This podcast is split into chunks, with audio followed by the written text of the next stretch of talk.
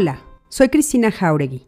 Bienvenidos a El Arte de Ser Feliz, mi podcast, donde platicaré con expertos en temas de tu interés para cuestionarnos, informarnos, expandir nuestra conciencia y encontrar la felicidad. Acompáñame.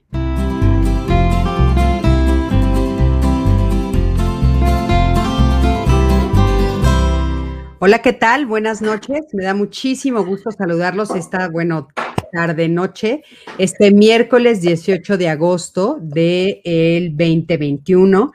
Eh, y bueno, me da mucho gusto darles la bienvenida a todos los que ya van a empezar a conectarse, háganse presentes, me va a dar mucho gusto saber quién ya se está conectando para hablar de este tema tan interesante y tan importante el día de hoy, que es todos los traumas que le paso a mis hijos, la herencia emocional.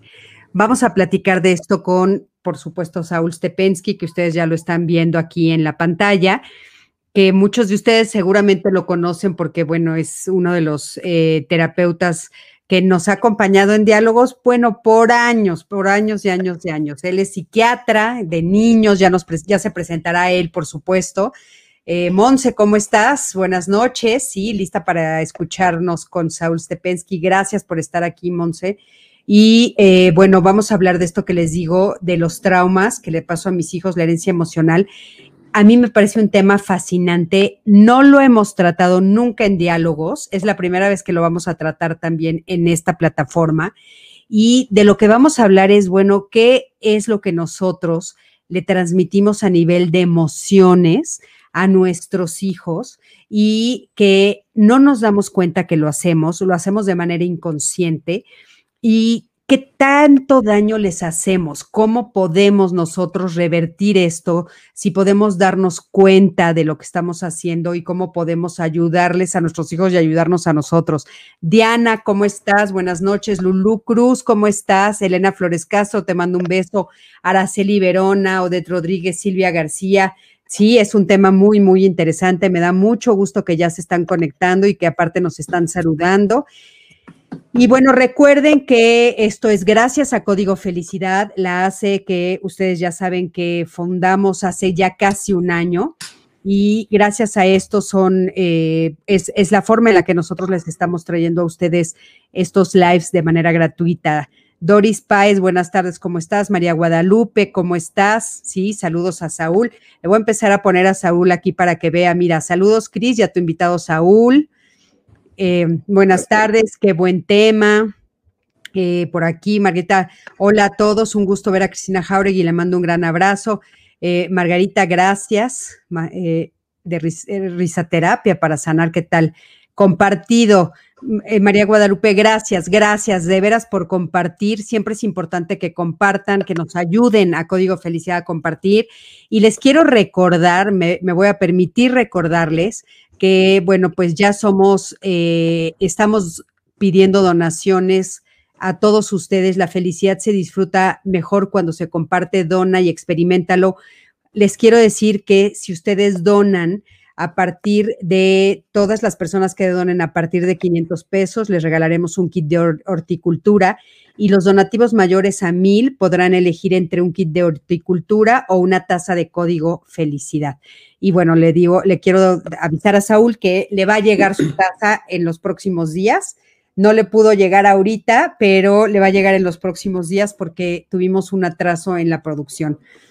Pero eh, bueno, a todos los que donen les vamos a van a poder acceder a tener una taza y las tazas no solamente son rojas, sí va a haber rojas, pero las tazas son de colores y les va a llegar al azar la taza y va a traer un mensaje que ustedes van a necesitar en ese momento. Créanme que esto es impresionante, sí sucede y bueno, experimentenlo. Pero bueno, Alfonso Bond, ¿cómo estás? Sandra Trejo, Fabiola Oro, en fin, gracias a todos los que ya se están conectando, me da mucho gusto verlos. Y bueno, Saúl, gracias a ti, de veras no sabes cuánto te agradezco, te quiero mucho, llevamos muchos años, eh, muchos años que el universo nos juntó por diferentes razones y me encanta siempre que estés eh, pues presente cuando estamos en, en diálogos y ahora que me hagas el honor de acompañarme en este proyecto, de veras te lo quiero decir públicamente, te lo agradezco enormemente. Gracias, de veras, muchas gracias. el honor es para mí, muchas gracias por la invitación. Gracias, Saúl. Platícanos un poquito quién eres. ¿Quién es Saúl Stepensky? Bueno, soy un cuate bastante joven, como ustedes pueden verlo. Yo siempre he pensado que la edad está en el, en el coco, ¿no? Claro que el cuerpecito se va lastimando, pero bueno, me siento joven de, de corazón. Yo estudié prepa en la prepa 4, eh, estudié medicina en la UNAM y me fui a Inglaterra, a Londres, a estudiar psiquiatría y psiquiatría de niños y adolescentes. Y bueno, regresé a México. Em, tuve que iniciar práctica privada porque era un, un año de elecciones y entonces nadie se quería jugar el tiro de contratar a alguien si a lo mejor lo iban a quitar a él. Y bueno, así me seguí. Entré a la Asociación Mexicana de Psiquiatría Infantil, eh, ya fui presidente, eh, soy el representante de psiquiatría infantil en la academia en Estados Unidos. Fundé hace como veintitantos años con puras mujeres y sigue habiendo prácticamente puras mujeres una fundación contra la violencia intrafamiliar. Eh, también ya fui presidente de, de, ella, ahora ya solo estoy en el consejo. Y bueno, me dedico a mi práctica privada. Ahora ya veo algunos adultos porque eh, pues fueron mis pacientes de, de, niños y ya crecieron y algunos regresan. O, eh, Oye, hay uno por ahí que le va a dar muchísimo gusto saber eso, ¿eh? Muchas gracias. Me lo preguntó el otro día y no, y no supe qué decirle, pero... Uh, no, dile que con todo gusto, claro que sí. Y bueno, pues eso hago todos los días, juego bastante todos los días, eh, mi consultorio, no sé cómo... Ah, bueno, sí puedo enseñar un poquito. Si pueden ver mi, mi oficina, pues tengo un escritorio que uso nada más para cuando estoy hablando por teléfono, la mesa y juguetes. Eh, de hecho, cuando me visitan mis nietos, dicen, wow, cuántos juguetes. Y, Entonces me la paso jugando, me la paso viendo pacientes y, y bueno, disfruto también mi, mi, mi vida afortunadamente. Ah, bueno, pues eso soy. Pues muchísimas gracias, gracias, gracias por, por este, compartirnos un poquito de tu vida. Eh, muy importante, pues bueno, saber que llevas una carrera impresionante en la cual nos puedes justamente empezar a platicar de este tema que eh, decidimos platicar tú y yo el día de hoy. ¿Qué, qué es esto de la herencia emocional? ¿Qué, qué, cuando hablamos de herencia emocional, ¿de qué estamos hablando, Saúl? Estamos hablando de cómo le transmitimos y nos han transmitido a nosotros aspectos emocionales eh, pues de nosotros mismos a nuestros hijos y probablemente llega hasta nuestros nietos o de nuestros abuelos a nosotros, etc. Em, yo siempre digo, los que me han oído en el canal 11 van a decir, este ya, ya, ya me lo había dicho, nosotros mamamos de nuestra casa, o sea, nacemos tenemos las características de un bebé, pero no sabemos gran cosa, y entonces empezamos a mamar de lo que vamos captando de nuestros padres, ¿no? A veces desde que estábamos en, en el útero de nuestra mamá, pues porque a lo mejor tenía tensión, a lo mejor estaba muy nerviosa por algo, eh, problemas maritales, etcétera, pues que ese bebé o ese producto va captando, ¿no? No es que capte los problemas, pero va captando el estrés. Claro. Em, y bueno, después ya nacemos y de quién podemos aprender, pues básicamente de nuestros padres. Después ya se va a involucrar padres o tutores, ¿no? Porque pueden ser los tutores, los abuelos o los tíos o quien sea. Y después poco a poco, pues nos vamos relacionando con más personas y vamos captando eso también, ¿no? para que un hijo nuestro no sea lo que no queremos que sea, o sí sea todo lo que queremos que sea, pues no se va a acabar en un momento, ¿no? No va a transmitirse en un momento, tiene que pasar generaciones. Eh, tú puedes ver a lo mejor a un nieto mío que se mueve igual que yo, que eh, tiene expresiones igual que yo, o que se toca igual que yo, pues porque probablemente yo le transmití eso a mis hijos sin querer, esto es muy importante, sin querer, y ellos a su vez a los suyos, que probablemente el esposo de, de estos, el cónyuge de estos hijos le va a decir a su hijo, no, no hagas eso. Entonces se va bloqueando, ¿no? Estoy hablando de las cosas físicas en este momento. Sí, sí, sí, que es impresionante. Eso que dices es impresionante. Sí es cierto que de repente va caminando alguien y dices, no, no, es que camina igual que su abuelo Saúl. Sí, claro. Sí, yo, sí. Yo tengo dos hermanos que viven en Estados Unidos y les ha pasado que de repente alguien de México que está de vacaciones ahí los para y les dicen que eres de Saúl. Wow. Eh, digo, tenemos tal vez la misma pinta física, pero caminan así, eh, o dicen, o se mueven, porque eso lo va, se nos va transmitiendo. Aparte de que tengamos alteraciones físicas, yo que sé, de cadera y por eso caminemos diferentes. Nosotros no las tenemos, pero es un ejemplo. ¿no? Sí, sí, claro.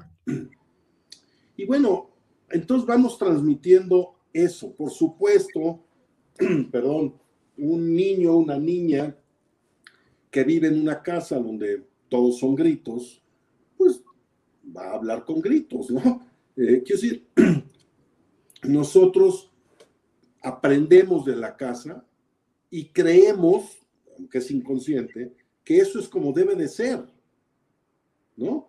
O sea, por ejemplo, en la violencia, que hay este círculo de la violencia, etcétera, pues ¿por qué los violentos, las violentas, tienen papás o hijos que también son así, eh, perdón, tienen, sí, papás, tienen, hay papás y hay hijos que son igual? Sí. Que, porque parecía, eso es lo que aprendieron, eso es lo que mamaron. Entonces, no es tan fácil cambiarle el chip, como dicen, a un niño, una niña que aprendió que la mamá golpeaba al, al papá o al revés, eh, o se hacía lo que la mamá decía o al revés. Eh, estoy siendo muy claro de que las mamás también son violentas, las Sí. mujeres, pues, no solo de los hombres, a lo mejor hay más hombres, pero también. Y entonces, esto, esos patrones se repiten. Entonces, hay situaciones emocionales, digamos, de, de enojo, de felicidad, de tristeza, de alegría, pues que sí se repiten en las familias y que no necesariamente son genéticas o hereditarias, ¿no? Que también hay esas, por supuesto, ¿no? Claro. Si nosotros vemos a un niño deprimido, pues siempre tenemos que preguntar si hay antecedentes, porque sí hay cuestiones genéticas cerebrales, como de cualquier otra parte del cuerpo, que se pueden transmitir, ¿no? Claro. Entonces, O sea, eh, sí, sí, sí es como muy importante diferenciar estas cosas, Saúl, porque de repente creemos que no, hablando de salud mental, y tú que eres psiquiatra, o sea, sí hay como eh, muchas cosas que sí pueden ser heredadas. Por ejemplo, esta tendencia a tener depresión o alguna enfermedad eh, mental, eh, sí, ahora ya está comprobado que sí se heredan, ¿no? O sea, en Sí. ese sentido pero estamos hablando aquí también de emociones, o sea, la forma, la forma como yo me enfrento, la forma como yo me expreso, pero aparte también, por ejemplo, hay cosas durísimas, los odios se heredan, ¿no? Los disgustos se heredan. A veces, de repente, eh, las incomodidades. Estaba, estaba yo leyendo cuando estaba preparando esto que decían, por ejemplo, los traumas. Por eso pusimos lo de los traumas. O sea,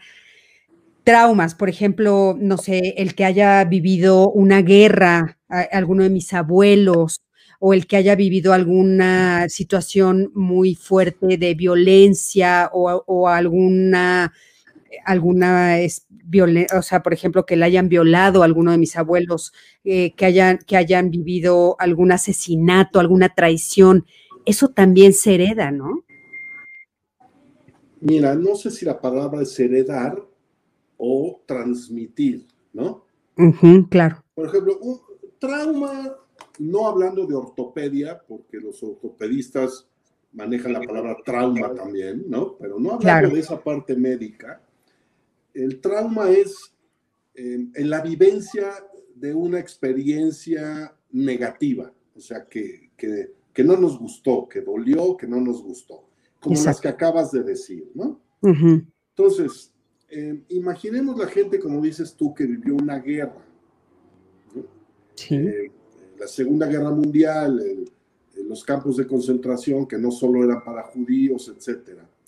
No podemos pretender que esa gente que vivió eso y que vio tan lastimada a su gente a su familia o morir a su familia, a los poquitos disquecuates que ya tenía porque dormían en una litera de madera seis personas, etcétera.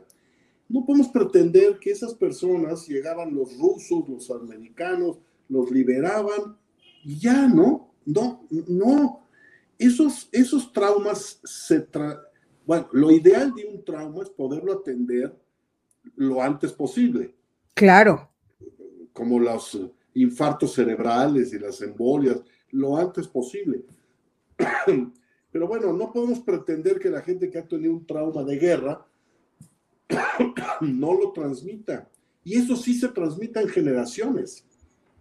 Yo me acuerdo de un muy cuate mío que decía pues, que su papá se salvó del holocausto, su mamá también, y el papá todos los días llegaba a la casa a comer después del trabajo y se volvía a ir y se sentaba en un sillón y veía una pared horas.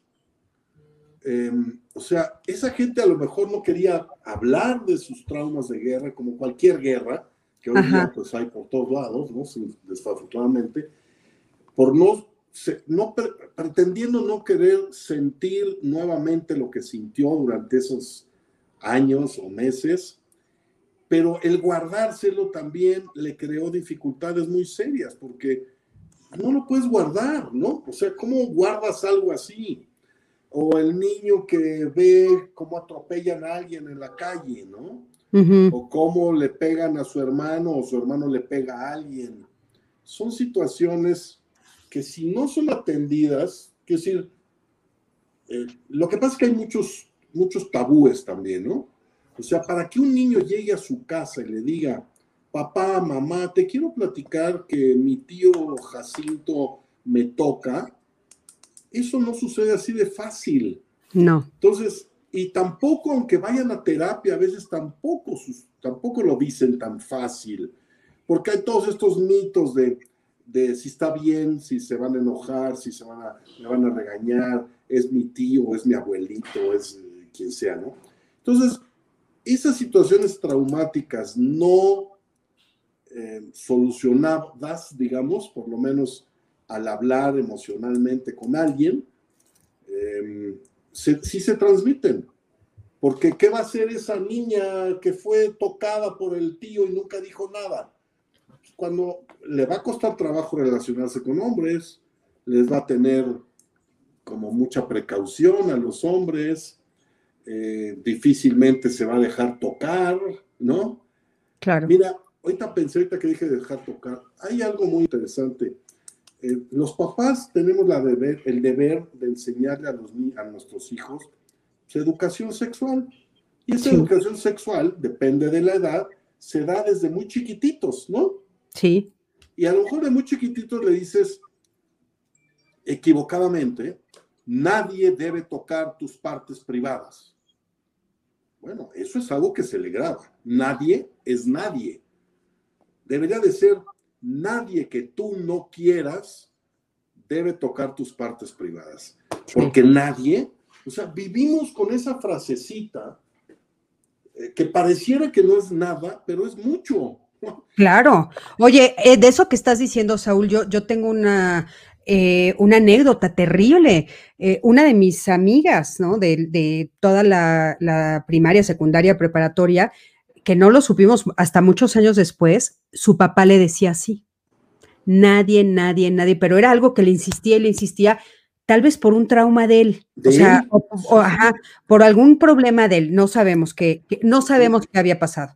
El día que se casa, y aparte le decía, porque entonces serás tratada como una mujer de la calle y usaba las, las cuatro palabras, ¿no? Como una puta, así, ¿no?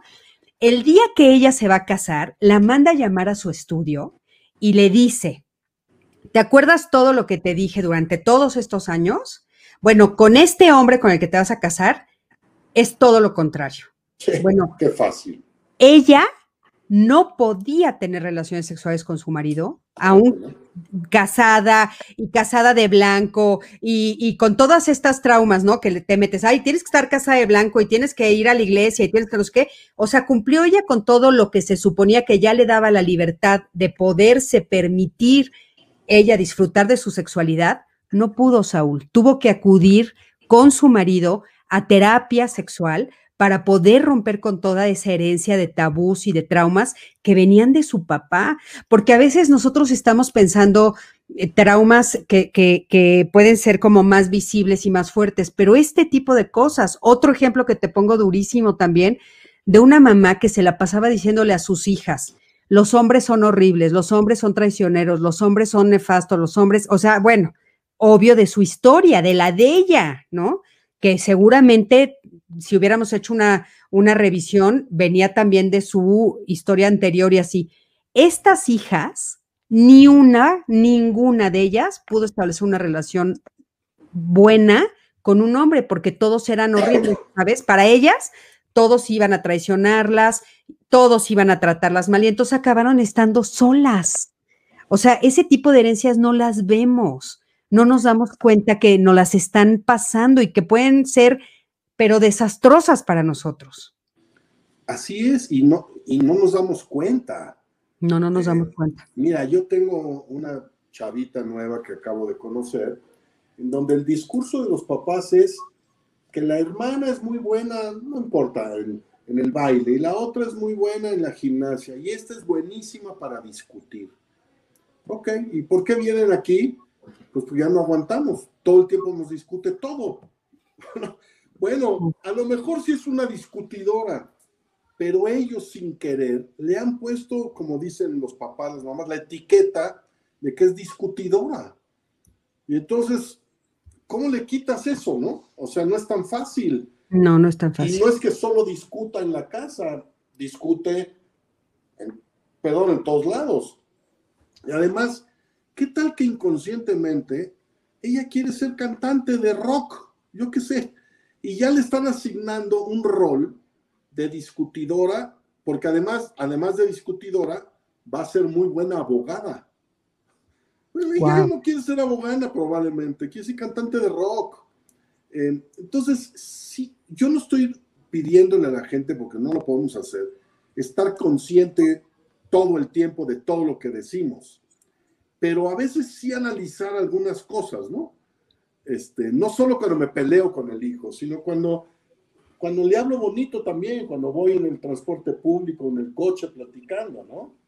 Em, eso es lo que tú me preguntabas, ¿qué es la herencia emocional? Pues lo que les transmitimos sin querer. Yo no creo que ese señor de tu amiga quería propositivamente que no tuviera nunca éxito con los hombres, ¿no? no, hombre, claro que no. Él quería protegerla nada más que no se dio cuenta que no era la manera y que probablemente nunca le dio orientación sexual a esta chava, ¿no? Ni él, ni su esposa, ni nadie. Nadie. Eh, ¿no? Eh, hay los chistes esos de, oye, ¿qué libro me recomiendas de orientación sexual, no? Y dice, pues, ¿qué edad tiene tu hijo? Ocho. No, pregúntale a él, él te va a dar orientación sexual a ti. Claro. Sí, sí, y por otro lado, tocando lo sexual, pues sabemos que los adolescentes jovencitos, pues andan, no, quiero decir las palabrotas, pero eh, yo le hago esto y no sé qué, y hacen así, hombres y mujeres. Y a mí me han tocado muchísimos que cuando están sentados aquí les digo, oye, a ver, ¿cómo nacen, cómo se hacen, nacen los bebés? No saben. Porque también nos encargamos, al no explicarles nosotros, nos encargamos sin querer de que solo capten los pedacitos que captan de sus eh, compañeros mayores o iguales, que a lo mejor tampoco saben, ¿no? Claro. Entonces, volvemos a transmitir eso. Y a la hora que se casan, no saben, perdón que lo diga así, es una vulgaridad, no saben con qué ni por dónde. Sí, sí, claro. Eh, sí, sí. Eh, porque nadie les ha explicado, ¿no? Claro. o sea, hay temas tabú, tabús que, que que se dan hasta en los congresos de, medicina, ¿no? Las, eh, la gente va corriendo al trastorno de atención, pero no a la eh, orientación sexual, ¿no? Digamos. Sí. Porque son temas tabúes para todo mundo, ¿no? Por supuesto. Oye, Saúl, y bueno, por supuesto esto de, eh, sexual, ¿no? Pero si brincamos a, otro tema, por ejemplo, fíjate, cómo, cómo veo el mundo también es parte de la herencia emocional. Eh, a mí me llama mucho la atención, desde hace muchos años, me acuerdo de en una conferencia que decía, ¿por qué cuando tu hijo sale a la calle, le dices, ten cuidado, eh, ponte el suéter, eh, no te vayan a saltar, todo negativo, ¿no? llega temprano, voltea a todos lados y nunca le dices, amor, disfruta. disfruta, diviértete, ríete, conoce, aprende. Es cierto, Saúl, o sea, esa es parte de la herencia que también les damos, o sea, nosotros les mostramos el mundo a nuestros hijos, no solo a nivel sexual, sino también cómo abrazo el mundo, también cómo abrazo mi trabajo, cómo veo a la gente, o sea, todo esa es la herencia que también nosotros les damos sin darnos cuenta. Sí, y pasa eh, diario en mil cosas, ¿no? O sea, les marcamos lo negativo y entonces ellos van a marcar lo negativo también, ¿no? O sea, claro. no estamos diciendo ni tú ni yo que no se marque, cuídate, no corras, eh, todo eso, ¿no? Pero, mi hijito, disfruta de tu fiesta a la que vas, cuídate, ya te he dicho muchas veces cómo cuidarte, pero disfrútalo. Y si tienes cualquier bronca, me hablas y yo voy por ti en un momento, ¿no? Este, Sí, sí. Que, también tengan esa confianza, ¿no? claro. Em, porque después vienen también las culpas, Cristina. No me cuidé, no hice lo que mi papá, mi mamá me dijeron. Sí me subí con el cuate que sé que maneja rápido. Yo qué sé, mil cosas. Mira, me acaba de pasar hace poquito, estaba yo en el club, y bueno, poquito antes de la pandemia. Y entonces había dos gemelitas muy lindas y yo estaba ahí sentado y de repente una empezó, gemelitas de dos años o tres, ¡Ah! ¡Ah! ¡Una mosca! Tiró el vaso que traía ahí y se fue corriendo a ver a la mamá. Yo dije, bueno, pues sí, nada más que a, los pocos minutos pasó otra vez la mosca. Mosca, no era una abeja, mosca. Y la mamá no gritó como la niña, porque es un adulto, pero se paró ¡ah! con la toalla así, así. O sea, imagina, parece una tontería. No, no, no, no es, no es, ¿no? Pero no es, es los miedos que también les transmitimos, ¿no? Exactamente, claro. y, hay otros miedos tal vez más sencillos, ¿no? Yo no sé cuánta gente duerme con la luz prendida, pues que acepte que le da miedo y que duerme con la luz prendida, este, pero a veces le echa un rollo al niño de la luz y no sé qué, y todos los tabúes, ¿no? Este Oye, bueno, este ejemplo que pones a mí me parece gravísimo, porque imagínate si brincan así con una abeja, pues bueno. Mosca. Digo, perdón, con una mosca, imagínate, o sea, todos los animalitos más grandes, pues los han de aplastar, Saúl. Y entonces también estamos hablando de respeto a la naturaleza, o sea, ¿qué, ¿cuál es la herencia que le estoy dando ahí? Es, bueno, la naturaleza eh, te agrede, tienes que tenerle miedo. O sea, si se acerca una mosca, pues algo pasa. Y, la, y claro, los niños, las niñas chiquitas, los niños chiquitos no entienden lo que pasa, solo están viendo que eso me está enseñando mi mamá y que eso entonces aprendo y yo debo de correr de una mosca y bueno, me debo de poner histérica por una abeja y ya olvídate una, una este, araña o imagínate encontrarse, pues no sé, otro animal que te dé miedo cuando tendría que ser al revés, o sea, a ver, no pasa nada, no pasa nada con una abeja. Saúl, el otro día aprendí a hacerles cariños en las alas a las abejas. Me enseñó una amiga, no sabes qué experiencia más linda fue esa. O sea, hermosa. Y sí se dejan, o sea, las abejas se dejan acariciar las alas, no te hacen nada. O sea, yo no lo podía creer de la belleza, ¿no? Y claro, las abejas les tenemos miedo, pero pues sabemos que cualquier animal, cualquier persona, cualquier ser vivo, si la agredes, pues obviamente te va a voltear la agresión.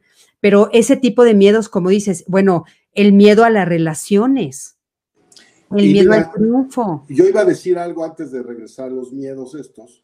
Yo creo que nuestra chamba como padres es darle seguridad a nuestros hijos. Esa es nuestra chamba, que se sientan seguros de ir a la escuela, que se sientan seguros de pedirnos permiso, que se sientan seguros de ya querer su lechita o su hamburguesa o lo que sea, que se sientan seguros. Porque yo me pongo a pensar, esa señora de la mosca, ¿cómo le va a hacer para resolver una eventualidad? O sea, yo me imagino a esa señora en su casa y una eventualidad ahí, ¿qué, hace, ¿qué va a hacer? ¿Se va a poner a gritar como con la mosca? ¿O va a tomar la, la, va a tener la seguridad de agarrar a sus tres hijas, había una mayorcita, y sacarlas de la casa o hablar al 911?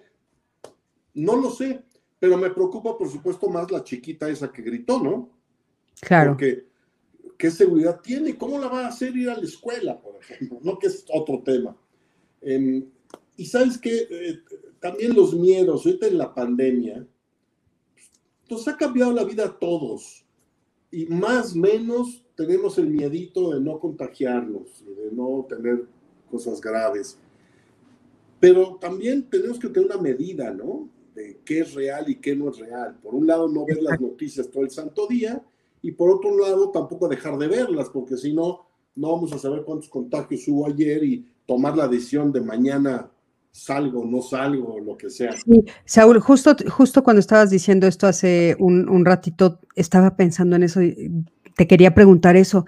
O sea, ¿cuál crees que sea la herencia emocional que nosotros vamos a, a transmitirles a nuestras generaciones por venir después de estar viviendo esto? Es que yo la verdad creo que no dimensionábamos, bueno, no había manera de dimensionarlo, pero todo lo que estamos viviendo, o sea, la cantidad de muertes, eh, la cantidad de cambios en las familias, los cambios de costumbres, yo creo que esto va a tener herencias de veras, de veras fuertes. ¿Tú alcanzas a ver algunas que ya se empiezan a visualizar, por ejemplo, en los chavitos que estás atendiendo, los adultos que estás atendiendo? Mira, yo soy psiquiatra, yo puedo medicar, ¿no? Me dedico a la psicoterapia. Hay que tener eso muy claro lo voy a explicar nada más por la gente que está. La diferencia entre un psicólogo, entre Cristina psicóloga y yo psiquiatra, es que yo estudié medicina e hice una especialidad en, en una especialidad médica que pudo haber sido ginecología o pediatría. Yo hice psiquiatría. Bueno, y Cristina estudió prepa, entró a psicología y ya a lo mejor ya hizo 20 diplomados.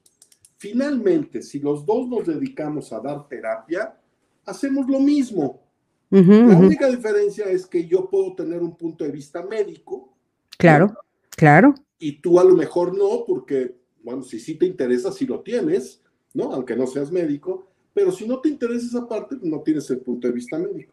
Claro. Hay una gran diferencia que no tiene que ver con la gravedad de los pacientes. Hay psiquiatras que no vemos, eh, entre comillas, loquitos, aunque no es el término que yo debería usar, pero... No, y que no nos gusta usar aparte porque ya no ya no, pero no vemos gente esquizofrénica que pierde contacto con la realidad, etc. Y hay psicólogos que sí se dedican a esos pacientes. No los medican, pero los mandan con alguien que los pueda medicar, ¿no? Entonces, pero bueno, para responder tu pregunta, yo he dado más antidepresivos en el último año que lo que yo daba antes. Fíjate, Saúl, eso es, híjole. Increíble. Increíble, pero aparte, si habla de, la gravedad de lo que estamos viviendo, ¿no? Por supuesto. Y los niños tienen otros tipos de miedos. Em, cuando te acercas a un niñito y te di, un nieto mío tenía los dos añitos y le dio mucho gusto verme y me dice, pero abrazo no, Ay, pero beso no. Pues eso es lo que les hemos digo, no, nos queda de otra, tenemos que transmitir eso. Pero hay, hay que transmitirlo probablemente sin, sin un miedo que aterre a, a los niños, ¿no? Sí. papito, voy a decir algo, a lo mejor no es lo correcto, la, forma de todos, ¿no? Pero eh, papito, mamita, eh, hay una enfermedad que, que se contagia mucho, se pasa mucho de unos a otros, por eso no estamos yendo a la escuela, por eso tu papi está trabajando en la casa y yo también. Y cuando acabe esto ya vamos a regresar a, a lo nuestro. ¿Qué más te necesitan saber? No, no, o sea, depende de la edad, por supuesto, ¿no? Claro. Pero bueno, la pandemia sí va, ha creado, ha creado mucho estrés y sí puede causar trauma, depende cómo lo manejamos. Eh, si los niños entran a su casa, o los esposos o las esposas, y el otro está sentado enfrente de la televisión constantemente, y mira, hoy hubo 24.834 este, contagiados y esto, pues sí se, se va a crear una situación traumática porque es algo que no nos gusta. Es algo negativo, como decía yo al principio, ¿no? Claro. Nadie queremos que nadie se enferme, eh, ¿no? Eh, por eso nos enoja a veces tanto el que no se quiere vacunar, aunque podamos entender su punto de vista o respetar más bien, eh, los que se van a los antros, etcétera pues porque no queremos que nadie se enferme y que nos pueda llegar a nosotros, por supuesto, ¿no? Claro, por eh, supuesto. Entonces sí, sí va a ser para muchos una situación traumática, porque además muchos tuvieron que dejar la escuela, perdieron su trabajo, eh, se complicaron muchas cosas en las familias, ya no podemos ir a, al cine porque papi no tiene trabajo y a mí no me dan, y eh, todo lo que ustedes y yo ya sabemos. Sí, sí, o sea, todo, es que son como muchas aristas, ¿no? Todo lo que dices de, del miedo a la muerte, del miedo a todo lo que se puede desaparecer, a los cambios, etcétera. Y aparte, también la, otra de las grandes pandemias que se está viviendo es la económica. O sea, todas las pérdidas económicas y todo lo que eso implica, ¿no? Y, Saúl, esto obviamente se va a pasar generación tras generación y me gustaría leerte algunos de los comentarios. Mira, por ejemplo, Alma Viridiana dice, hola, gracias por el excelente programa y el extraordinario invitado. Tengo una duda. ¿Las alianzas familiares se pueden romper? Dejar de pasar de generación en generación y cómo hacerlo. Esa, ella es esa pregunta. Soy, fíjate, encontré esta cita hablando de eso. Dice, la psicoanalista francesa François Dalto afirmó, lo que es callado en la primera generación, la segunda lo lleva en el cuerpo. ¿Qué opinas de esto, Saúl? Bueno, a ver, es, lo que tú dijiste de esta psicoanalista es algo de lo que yo decía, aunque ella lo dijo mucho más bonito y lo estudió, etcétera. Esta gente de, que ha tenido ciertos traumas, como guerras, como violaciones, que se callaron, han transmitido probablemente no la guerra, no las violaciones, pero han, transmitido el, el, haber callado, ¿no? sé sí, sí, sí. O sea, la, la, persona que tuvo, ha tenido un trauma y que no lo maneja porque no lo quiere decir, porque siente vergüenza, por todo lo que sea, y lo, se lo traga, sí lo va a transmitir. ¿Por qué? Porque si hubiera sido una persona alegre, cordial, cariñosa con sus hijos, con sus hermanos, ya no lo es. Entonces, eso es lo que puede salir después, ¿no? Claro, claro, claro. Siempre y cuando se sepa, ¿no? Porque a lo mejor esa señora a los 70 años va a confesar que su hermano se le encimaba. Eh, perdón que lo diga así tan feo, pero lo va a confesar. Entonces uno va a decir, ah, caray, con razón, mi mamá mi, hermana nunca dijo nada, nunca salió, nunca hizo, nunca... Pero fíjate, lo que, lo que me parece gravísimo de, este ejemplo que estás poniendo, que es súper común, es, son 70 años en los que yo a mis hijos tal vez no les di un beso, no me acerqué a ellos, no fui cariñosa, y entonces, eh, ¿qué les heredé? Que ellos no supieran abrazar, no supieran relacionarse, no fueran, porque, porque eso sí lo, sí lo aprendemos, Saúl.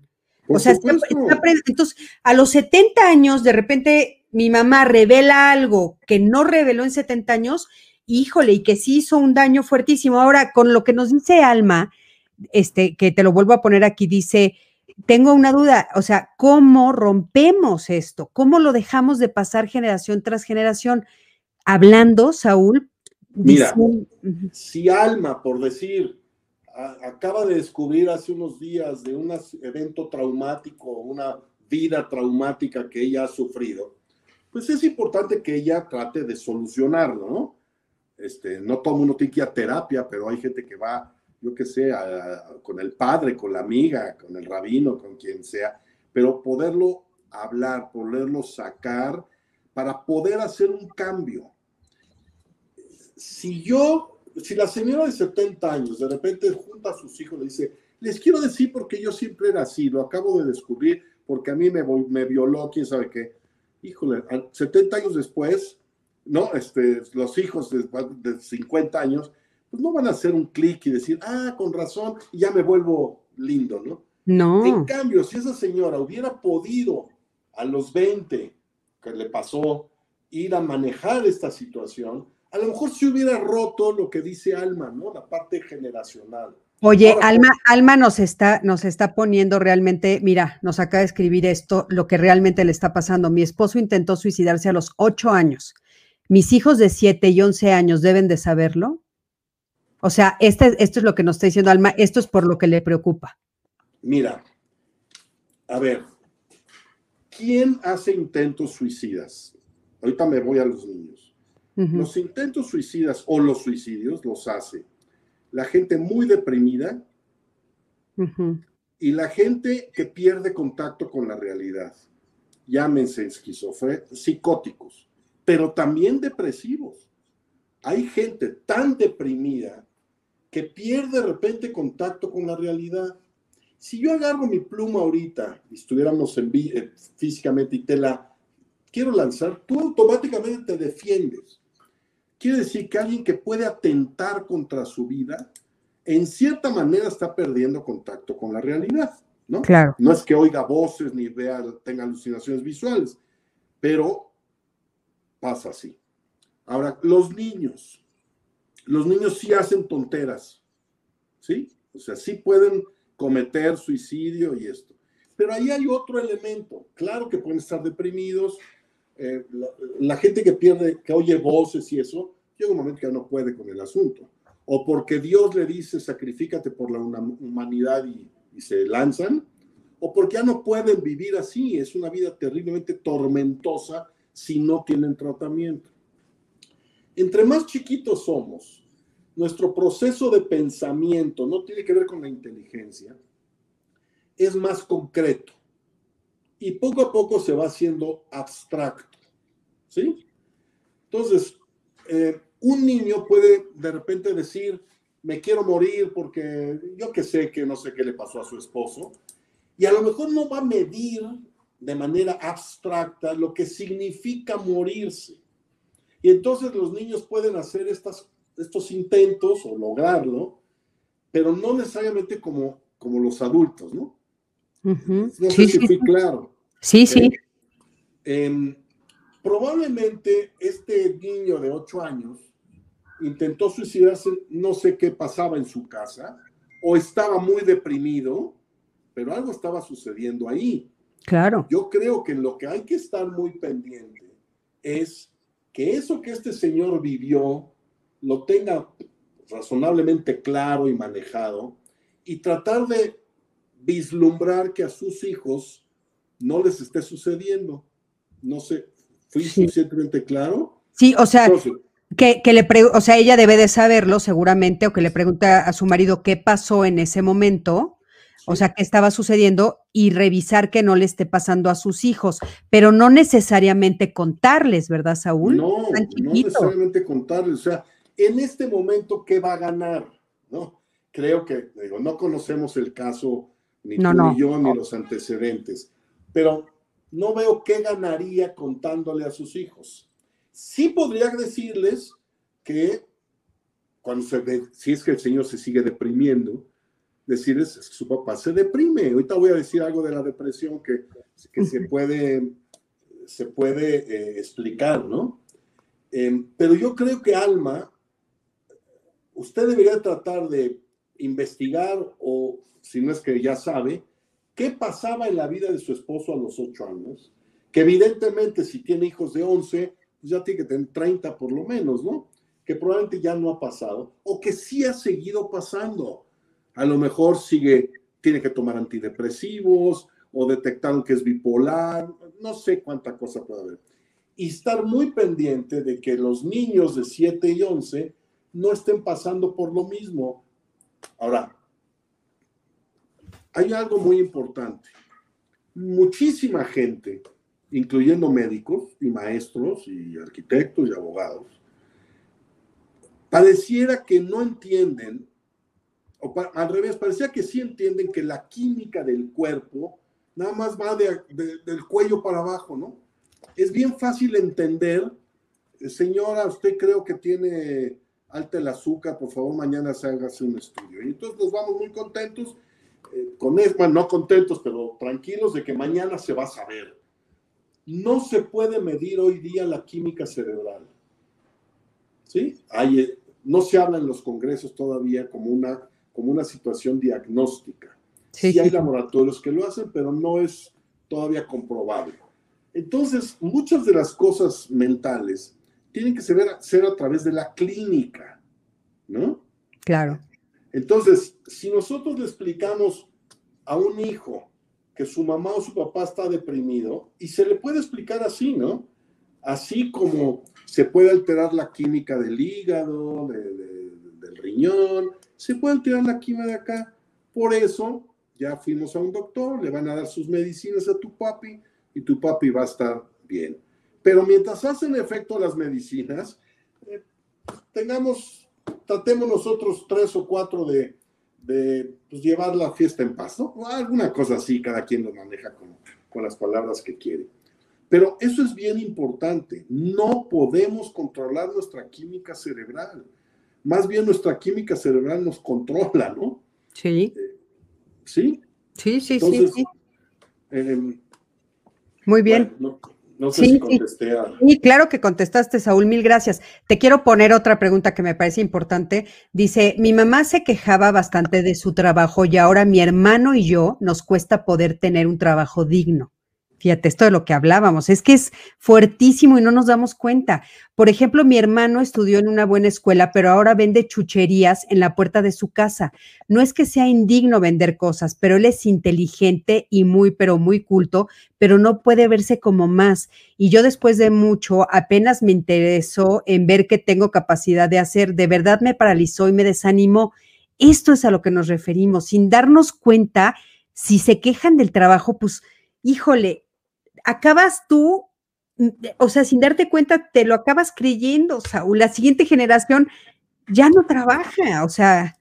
Voy a prender mi luz, perdón. Sí, sí. Pues es que eso es lo con lo que estos, estos dos señores vivieron, ¿no? Ah, que no hago el trabajo, es un idiota mi, eh, mi, jefe. sí. Todo el tiempo, digo, nos pasa muchas veces que caes en un bache y pues, mentas madres del bache que caíste, ¿no? Sí. Y, y lo decimos, y es probable que nuestros hijos lo van a repetir, ¿no? Hay cosas que son, digo, no podemos estar, aunque nos pusiéramos una cinta aquí, también les estaríamos transmitiendo a nuestros hijos que andamos con una cinta, ¿no? Claro. Entonces, a mí me queda claro que estos niños captaron que no es un lugar seguro el trabajo, ¿no? Porque a lo mejor la mamá debió, debería de haber dicho, estoy harta de esta chamba, yo estudié arquitectura, me gusta poner ladrillos y dirigir que los pongan, y como no hay chamba, estoy teniendo que ser taxista. Esa es otra cosa, ¿sí? Entonces, me quejo porque no puedo hacer lo que sí me gusta y lo que quiero hacer. Entonces, ¿cómo le borra uno? O sea, para que estas dos personas se les cambie el chip, pues necesitan ir a terapia, ir a hablar constantemente con el padre o con la prima, con los que ellos quieran. ¿Por qué los terapeutas? Porque no nos involucramos afectivamente, ¿no? No, no es mi primo el que algo que yo le diga va a afectar a mi, a su esposa, que esa es la que es mi prima, digamos, ¿no? Este, pero yo sí, a mí me invita un paciente a su boda y voy. A lo mejor no voy a la pachanga, pero ella lo que quiere es que yo la vea casándose ahí en el altar. Pues creo que voy, ¿no? Y cosas así. Hay gente que, terapeutas que no van. No, yo sí voy también. ¿Eh? Yo también voy. Claro. ¿Cómo le cambiamos el chip a ese señor? ¿No? Pero yo eh, creo que, yo creo que primero me parece un ejemplo, mm, se lo agradezco muchísimo porque me parece extraordinario de repente decir, bueno, a ver, por ejemplo, ¿por qué no puedo mantener una relación de pareja estable? ¿No? ¿Por qué no puedo mantener un trabajo estable? ¿Por qué no soy capaz de hacer dinero? O sea, ahorita lo que estamos diciendo tú y yo, Saúl, es fundamental. Haz una revisión de las palabras que escuchabas en tu casa. Haz una revisión con respecto a cada uno de estos temas, ¿no? Por ejemplo, si yo me doy cuenta que tengo un trabajo y acabo, acabo renunciando, tengo otro trabajo y acabo renunciando, híjole, a la tercera preguntarme, a ver, ¿qué decían mis papás sobre el trabajo? ¿Cómo vivía mi papá su trabajo? ¿Cómo vivía mi mamá? O los cuidadores primarios, como dices tú, y de repente puedo descubrir cosas como esta, ¿no? Oye, generación tras generación han dicho, qué horror trabajar. Y en cambio, en la familia de mi vecino dicen, es un honor trabajar y todos trabajan. Oye, a mí se me rompe el corazón cuando llego a un semáforo y viene alguien a pedirme una limosna. Pero se me rompe el corazón. Pero también tengo que entrar en la parte eh, intelectual y decir, ¿qué voy a enseñarle a este chavito? Que pedir es lo correcto, así es como hay que vivir, pidiendo.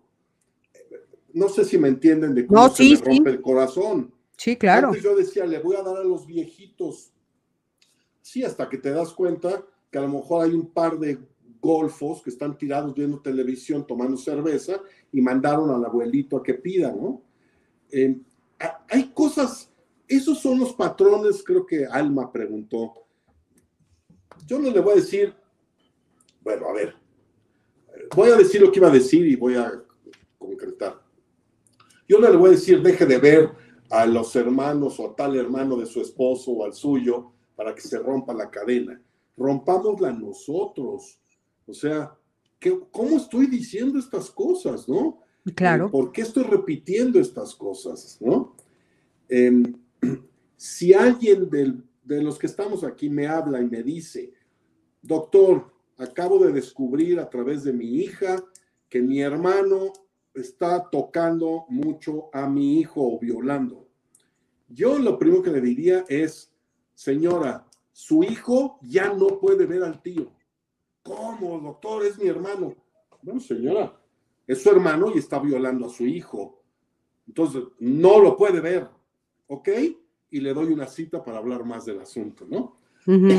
Pero en cuestión de romper, eh, ¿cómo le llamamos? Este, parámetros. ¿eh? Hábitos, hábitos. Hábitos, patrones. No podemos, sí podemos, pero, pero no es lo que tendríamos que hacer, ¿no? Ahora dicen eh, la familia tóxica y la pareja tóxica y todo eso, que lo que quiere decir es que son gente que hace cosas o dice cosas que no me gustan. Bueno, ahí sí puede uno, ¿no? A mí no me gusta cómo ve a mi señora fulano de tal, pues yo ya no quiero ir a esa esas reuniones. Pues que es mi hermano. Bueno, pues a lo mejor me lo tengo que aguantar, pero tengo cuidado, ¿no? No, sé cómo. O le digo a mi hermano, no la veas así. Sí. ¿Sabes que me incomoda? Ayer un chavo me decía, Saúl, me incomoda que mi mamá me vea mis partes privadas. ¿Cómo? ¿Cómo te las ve? Y, y le hice, estaba aquí físicamente con él. Eh, yo creo que los señores, como saben que es adolescente, quieren estar como checando qué está haciendo este cuate, ¿no? Entonces le digo, dice, ¿qué hago? Dile a tu mamá que te incomoda que te esté viendo. Y si te dice que no, no te estoy viendo, bueno, a mí me incomoda, trata por favor de no, no voltear a verme pantalones cuando yo estoy pasando, cosas así, ¿no? Eh, pero bueno, va a haber patrones que no vamos a poder romper, es lo que decía al principio. No pretendamos que nuestros hijos sean, más bien no sean lo que no queremos que sean, ¿no? Como yo hablo fuerte, no quiero que hablen fuerte. Claro. pues ¿cómo, no? Claro, ahora fíjate, eh, otro ejemplo es que nos están poniendo miles, aún no nos va a dar tiempo de leerlos todos. En mi familia mis padres se separaron cuando éramos niños y a lo largo de nuestra infancia mi madre tuvo distintas parejas. Hoy en día mi hermano mayor pasa por, relaciones inestables y mi hermano menor es manipulado por su pareja. Yo entré a un convento por miedo a tener pareja. Después me salí y estoy en un proceso terapéutico intentando sanar o acomodar mi mundo. O sea, híjole, ¿no? ¿De qué, está, ¿De qué nos está hablando esto? Claro, los papás tienen derecho a separarse, pero a veces las formas como hacemos las cosas son las que dañan tanto a nuestros hijos, porque también hay divorcios que pueden ser muy buenos y muy sanos y que multiplican. depende de lo que los papás hacen a conciencia. O sea, estas son las herencias que no, que no nos damos cuenta que, que tenemos, ¿no? O sea, imagínate que ella hasta a un convento con tal de no tener pareja, para no vivir lo que vivieron sus papás. Sí, porque, mira, hay algo muy importante, todos nosotros somos papás, deberíamos de, sí ser conscientes, y nada más con los hijos. No importa lo que nosotros o cómo digamos algo, lo que debe importar es cómo lo vive el que lo oye, ¿no? Claro. O sea, si yo ahorita estoy pretendiendo ser... Eh, muy comunicativo y en buen plan, positivo, pues hay gente que lo va a vivir de otra manera, no dije equivocado, no, lo va a vivir de otra manera diferente a la como yo lo estoy diciendo. Entonces, todos esos rollos en los divorcios de, este, ve y dile a tu papá que yo te mandé calzones nuevos y me manda calzones viejos sucios. Bueno, ¿qué, qué esperan? Entonces, ¿cómo crecen estos niños? Con dudas de si les conviene tener una esposa, un esposo, porque no le vaya a pasar lo que le pasó a sus papás. Eh, yo creo que en todos los divorcios, aunque sean muy lindos, los hijos se van con más cautela, ¿no? Eh, pretenden como escoger mejor, aunque no les sale bien necesariamente, ¿no? Pero bueno, a veces sí los dañamos mucho más de lo que debiéramos, ¿no? Claro. Porque si la mamá tuvo muchas parejas, ya quiero pensar, ya quiero imaginar lo que decía el papá, ¿no? La tal por cual de tu mamá, cómo se atreve a meter hombres a la casa y, oh, este, pero bueno, nuestro tema, que además ya estoy viendo aquí el reloj, eh, la herencia emocional es todo esto que les transmitimos, sobre todo a los hijos, pero a cualquiera, ¿no? Es lo que transmitimos y que se va pasando de generación en generación. Por eso yo digo, yo no quiero que mis hijos sean lo que no quiero que sean, está muy cañón, porque yo se los estoy transmitiendo. Probablemente mi esposa no, y ahí se balance, hay un balance, ¿no? Pero entonces tiene que haber el hecho de que ellos se casen para que entre ellos dos transmitan lo menos posible mío negativo a sus hijos. Entonces necesitan pasar generaciones. Claro. Sabes que, Saúl, eh, a mí me gustaría cerrar diciendo que yo siempre he creído que nos volvemos adultos cuando hacemos realmente esta reflexión que estás diciendo tú. Cuando yo me doy cuenta qué, qué me, qué, qué, prejuicios tengo, eh, qué valores manejo, eh, cuáles son las ideas que me heredaron y que yo estoy repitiendo y cuáles de esas sí quiero y las hago mías y cuáles de esas se las regreso a mis papás. Cuáles me estorban y cuáles no quiero en mi vida porque no me hacen bien y cuáles las, las vuelvo mías y ya no son herencia de ellos solamente, sino que ya las vuelvo parte de mi vida. Creo que hacer esa reflexión de manera consciente nos hace ser adultos y yo invitaría a todos pues a hacer esa reflexión. Me parece que es como muy, muy importante, ¿no? Saúl, eh, ¿dónde te pueden localizar? Pues yo no me meto mucho a las redes sociales y eso, pero tengo teléfonos como teníamos este. Sí, ¿quieres, ¿quieres compartirlos por si alguien quiere eh, acercarse a ti? Sí, sí, se puede, sí. sí, claro. Todo lo que, sí, dímelo y yo los voy a escribir y, y, van a salir en todas las redes. Bueno, 55, 52, 80, 12, 26. Y otro 55, 5282 2270. Ok, y aunque ahora en pandemia no estamos, yo estoy hoy en mi consultorio por razones específicas, eh, aunque no estamos trabajando más que un día a la semana presencial, estos teléfonos que son del consultorio los contesta mi secretaria, están eh, ligados a ella, no sé cómo se diga, ¿no? Sí, sí, ella, ella puede eh, contestarlos y creo que es muy importante que lo sepan.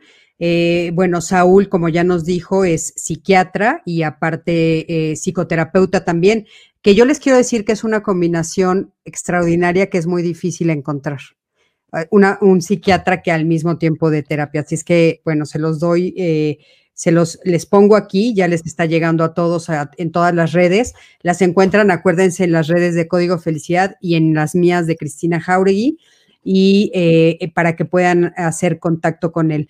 Y aquí, bueno, pues nos están poniendo algunos comentarios de gracias, qué buen live, muchas gracias, Saúl, por tu tan excelente contenido. Eh, aquí también gracias. Cristina y Saúl por compartir sus conocimientos. Eh, muchas gracias Cris y Saúl. Muchas gracias y saludos. Otra vez muchas gracias a los dos. Eh, otra vez muy interesante el tema y bien expuesto. Gracias de veras. Yo sabía que hoy íbamos a tener este, pues un gran live. Buenas noches, Cristina y doctor Saúl. Gracias y bendiciones. Por aquí arriba te quiero leer uno que, al principio te pusieron, Saúl, que creo que, eh, fíjate, nada más, dame un segundito y lo encontramos por aquí.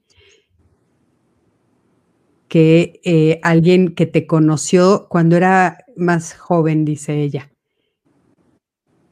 Fíjate que ella, aquí dice, Margarita Risaterapia para Sanar, así se llama su, su es su nombre de, de, las redes. Un verdadero placer escuchar y aprender del doctor Saúl Stepensky. Tuve la fortuna de conocerlo cuando era niña. Él visitó mi hogar cuando era estudiante de medicina. Le envío un caluroso abrazo. ¿Qué te parece? gracias, igualmente. Qué padre, ¿no? O sea, Sí, padrísimo encontrarte, ¿no? Este, excelente plática, excelente invitado. También nos lo dice Lulu Krill, Cruz Ortega, Lourdes Recendis, excelente conversatorio y reflexiones que nos invitan a reestructurar acciones. Muchísimas gracias a todos. Gracias una vez más, Saúl. Eh, les quiero recordar que este live se queda grabado en, eh, por supuesto, en YouTube, se queda grabado en Facebook Live se queda grabado en Twitter y recuerden que en una semana se convierte en un podcast. El podcast es el, podcast que yo conduzco, que es eh, El arte de ser feliz. Lo encuentran en cualquiera de sus plataformas. Entonces, por favor, ayúdenos a compartir, porque queremos que, por supuesto, ayudar a México y al mundo entero a tener una mejor salud mental y emocional. Y estos son los lives que, bueno, por supuesto, nos están ayudando a hacerlo de manera gratuita. Saúl, te lo agradezco una vez más enormemente. muchas gracias por la invitación. Estuvo precioso. comentarios. sí, estuvo padrísimo y bueno, me va a encantar que próximamente también este, puedas hacernos el favor de estar una vez más con otro tema diferente. Ya nos pondremos de acuerdo más adelante. Gracias a todos. Nos vemos la próxima semana. Recuerden que estamos los lunes y los miércoles a las 7 de la noche y por favor recuerden de donar para Código Felicidad. Mientras más donen, nosotros vamos a poder ayudar a más personas. Y ustedes se van a sentir muy bien de donar y recuerden que hay recompensas si donan. Entren a Código Felicidad para que se enteren de todo lo que ya estamos haciendo y por favor también recuerden que nuestro segundo programa que se llama Código Terapia ya está empezando a, ahora sí que echarse a andar y los que necesiten terapia, los que quieran acercarse a terapeutas, tienen que entrar a Código Felicidad a responder algunas preguntas y empezar con el proceso para poder acercarlos a todos a pues eh, la ayuda que necesitan. Muchísimas gracias a todos, los abrazo, nos vemos la próxima emisión. Gracias, Saúl. Hasta luego. Muchas gracias a ti.